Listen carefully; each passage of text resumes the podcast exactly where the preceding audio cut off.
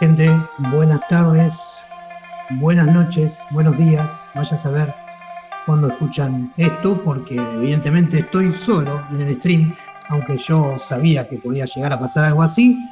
Eh, tenía fe que algunos iba a sumar. No importa, quizás en el transcurso del stream alguien se sube y quizás en el próximo stream seamos muchos más, ya cuando analicemos la próxima lectura de este nuestro club de manga llamado Dokuyo Kurabu, que en japonés significa club de lectura. ¿eh? Esa dicha la aclaración. Eh, les paso a decir que este programa, este stream está siendo grabado ¿eh? con la finalidad de producir un eh, podcast. Así que si no pueden participar del mismo, no se dan drama, después lo pueden escuchar en diferido a través de todas las plataformas más importantes de podcasting. Bien amigos, ante todo, gracias, gracias por sumarse al proyecto de Dokuyo Kurabu, a este club de lectura virtual, hecho exclusivamente en Telegram, eh, y que tiene sede también en, en Goodreads, ¿sí? Y, y el grupo ahí está muy pequeño, digamos, pero bueno, eh, también está presente, eh, también está presente en, en la plataforma para lectores por excelencia, ¿eh? que es Goodreads. Ahí nos pueden encontrar como, como ¿cómo nos van a encontrar? Como Dokuyo Kurabu también. ¿eh? Eh, también hacemos algún posteo en Twitter con el hashtag Dokuyo Kurabu todo junto y en Instagram con el mismo hashtag también. Em, vamos a analizar un poquito, un poco, por eso quería contar con con presencia de ustedes, con la presencia de ustedes para charlarnos entre todos. Eh, pero bueno, eh, estoy solo y hay que poner el pecho a las balas, hay que poner actitud, como dijo un, conocido también miembro de este, de este club de lectura manga. ¿eh? Em, así que vamos a arrancar analizando la, lectura de diciembre de este autor em, llamado Iño Asano. leímos en diciembre un mundo maravilloso de Iño Asano, este autor nacido en Japón, obviamente, eh, parece una verdad, pero hay que decirlo, em, nacido en Japón el 22 de septiembre de 1980 en la prefectura de Ibaraki en Ishioka. No sé si es Ibaraki, Ibaraki, eh, la verdad que no tengo claro. Em, creó, entre muchas obras conocidas, el manga Solanin, eh, o Solanin, que fue llevado a la gran pantalla en abril del 2010 y protagonizado por la actriz Aoi Miyazaki. Las historias de este autor habitualmente son realistas y centradas en personajes. Contienen una fuerte carga emocional, como vamos a ver cuando analicemos este Un Mundo Maravilloso, ¿no? En el 2001 ganó la competición GX de jóvenes mangakas. En el 2010, el periódico Yomiuri Shimbun lo describió como una de las voces de su generación. Sin más preámbulos, vamos a analizar Un Mundo Maravilloso, una obra recopilatoria de historias dividida en dos tomos, por lo menos la versión que hemos leído nosotros acá en Dokuyo Kurabu. Em, es una obra, em, como les digo, dividida en dos tomos, de los cuales eh, están repartidas más o menos la misma cantidad de historias. Em, la obra se publicó entre el 2002 y el 2004. En el tomo 1 fueron eh, nueve, historias o programas, como bien dice la edición que leímos, y en el tomo 2, 10 historias o programas. Eh, acá en Dokuyo Kurabu eh, es una lectura que en apariencia gustó, ¿eh? es, un, es un buen mensaje. es un buen mensaje en general, un buen, dijo, un buen una buena sensación de boca, podríamos decir. Esta obra estos dos volúmenes recopilan eh, historias pequeñas, efímeras, diría yo, ¿no?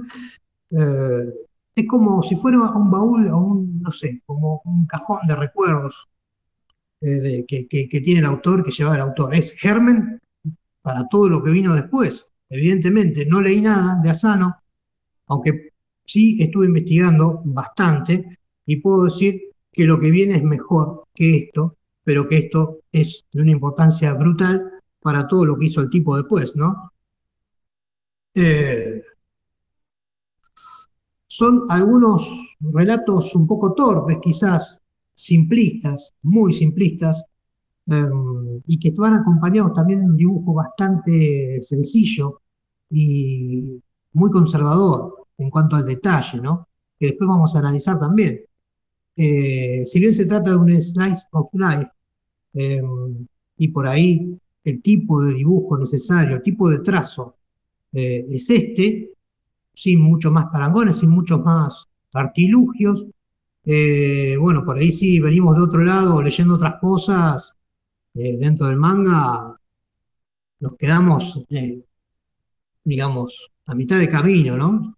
No quiero llegar a comparar con nada, porque yo, en mi caso particular, este tipo de, historias no es muy frecuente en mis lecturas, cuando leo manga sobre todo, vuelvo a repetir, entonces no puedo comparar con otro género dentro del manga porque ah, quizás en otros géneros, la ciencia ficción, el horror, el, uso del detalle en el trazo es más necesario que acá, que se están contando historias realistas y cotidianas. Así que como no desconozco prácticamente todo el ámbito del slice of life, eh, no me voy a poner a comparar. Pero sí puedo decir que es un trazo simple, en la primera instancia.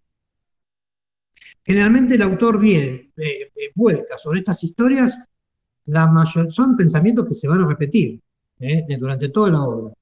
Aunque si el mensaje más o menos es el mismo, pero tiene un halo de melancolía, de dejadez, algunos relatos muy asfixiantes, sabe relatar muy bien lo cotidiano de las cosas, ¿no?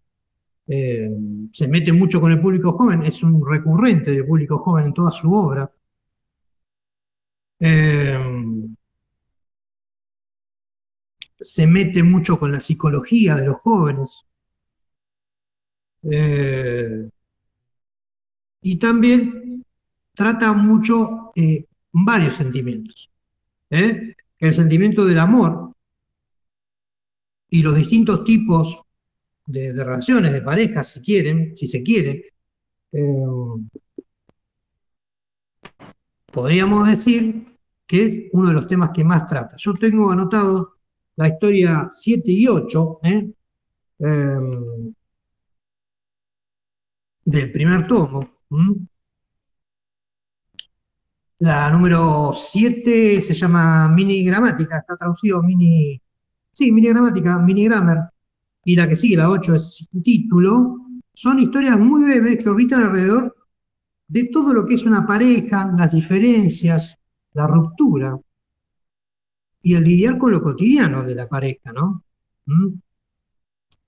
Hasta incluso alienta uno a, a, valorar esa cierta, digamos, esa cierta dejadez en algunos, en algunos tipos de relaciones, ¿no? Lo simple, digamos, de la relación y lo cotidiano y lo rutinario a la vez, que llega a la ruptura a veces, ¿no? Que conduce a la ruptura. Eh, en, la, en el relato, por ejemplo, que yo me sentí muy identificado, el relato del tomo 1 también, el anterior de estos dos, el sexto, eh, Gente en Domingo, Sunday People en inglés, gente dominguera, si quieren, ¿eh? donde se mete un poco con la, con la cuestión de, con algunos tintes autobiográficos ¿eh? con respecto a, algunas cosas de, la profesión de mangaka, ¿no?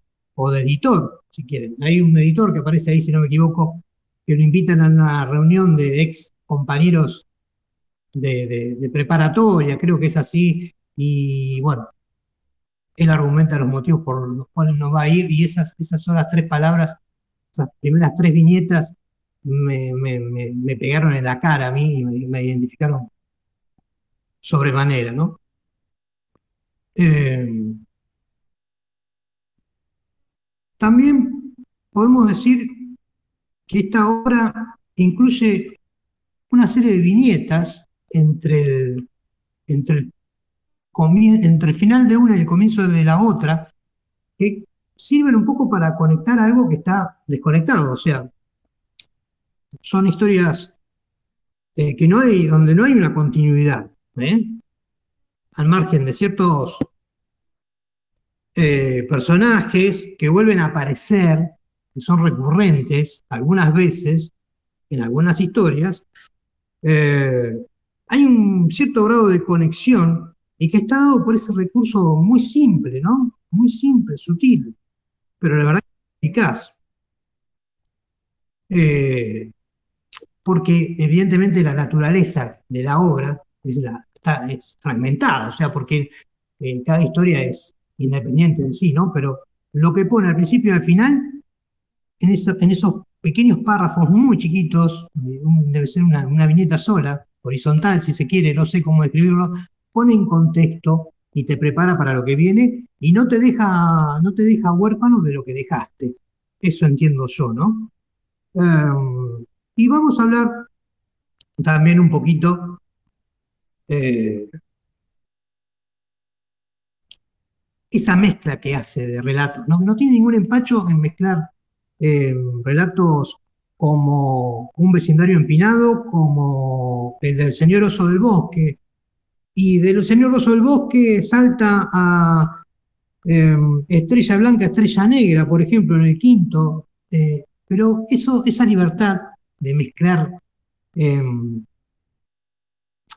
digamos, historias sin ningún parangón, digamos, sin ninguna relación, eh, es propia del medio, por ahí se aprovecha del medio, ¿eh? de donde está publicando.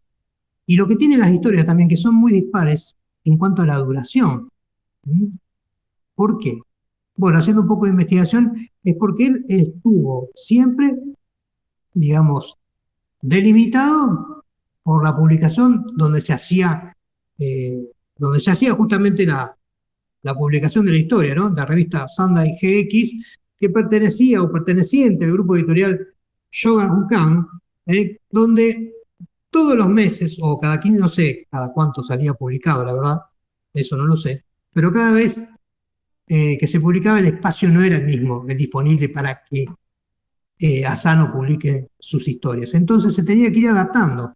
Entonces iban metiendo las historias.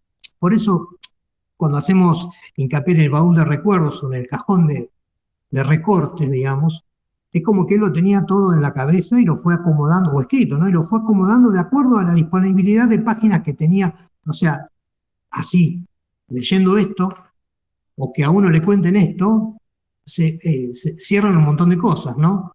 El tema de, lo inconexo de las historias y la disparidad por ahí, ¿no?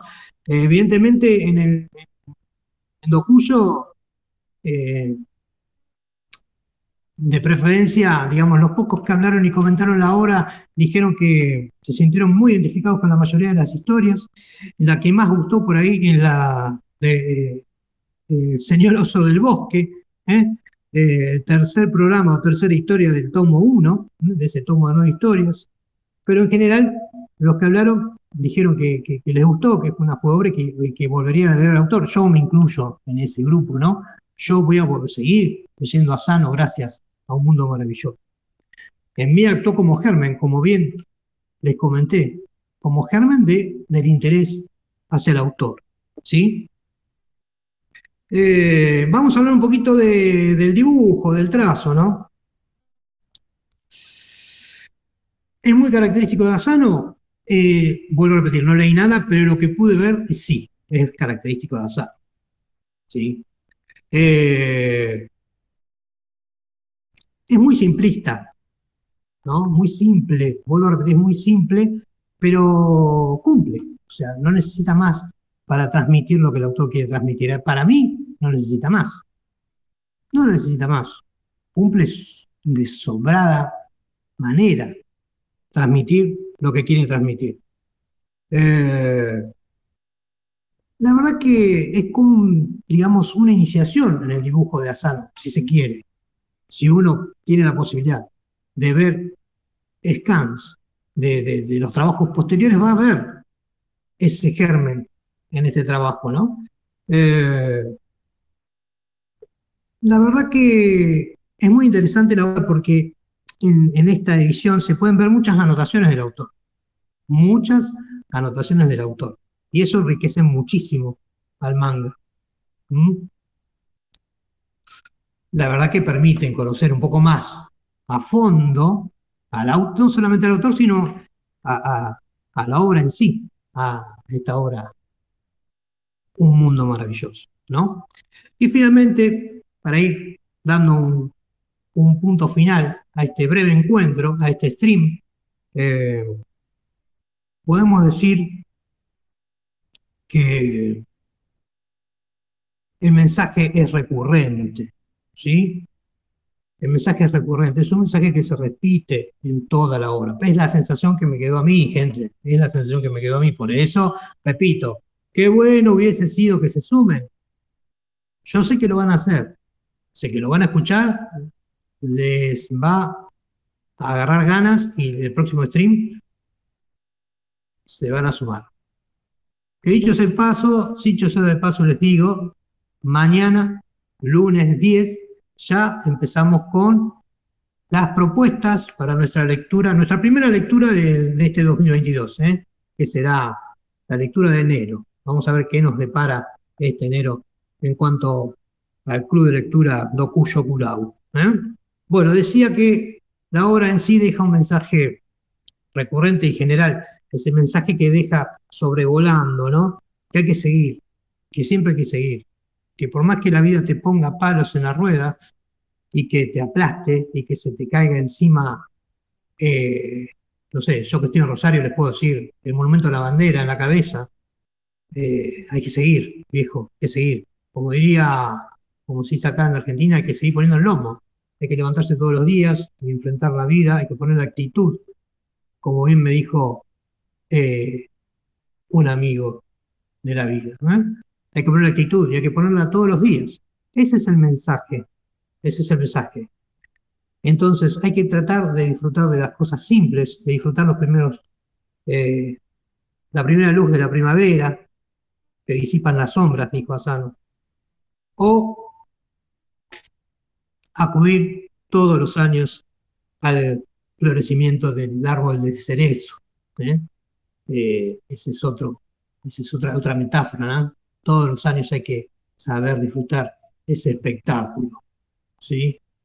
Amigos, gracias por acompañarme en este, en este proyecto de Club de Lectura Manga Virtual, este proyecto llamado Dokuyo Kurabu. Gracias, gracias, otra vez gracias. Nos van a poder escuchar en todas las plataformas de podcast más importantes. Y además, además, eh, vamos a ir puliendo, vamos a ir puliendo el club, se va a ir curando solo, ¿eh? se va a ir depurando solo y realmente vamos a hacer un gran espacio. El primer espacio en Telegram de lectura manga en español. ¿eh? Y cuando digo manga, hablo de lecturas asiáticas también, como pueden ser manguas, webtoons, manjuas, ¿eh? Light novels y todo, todo lo que entre en este universo genial que son las historietas asiáticas. Amigos, gracias por estar, gracias por participar, gracias por escucharnos y a recomendar Dokuyo Kurabu a todo el mundo. A recomendar Dokuyo Kurabu a todo el mundo esto se tiene que hacer grande. Gracias amigos, abrazos y saludos para todos.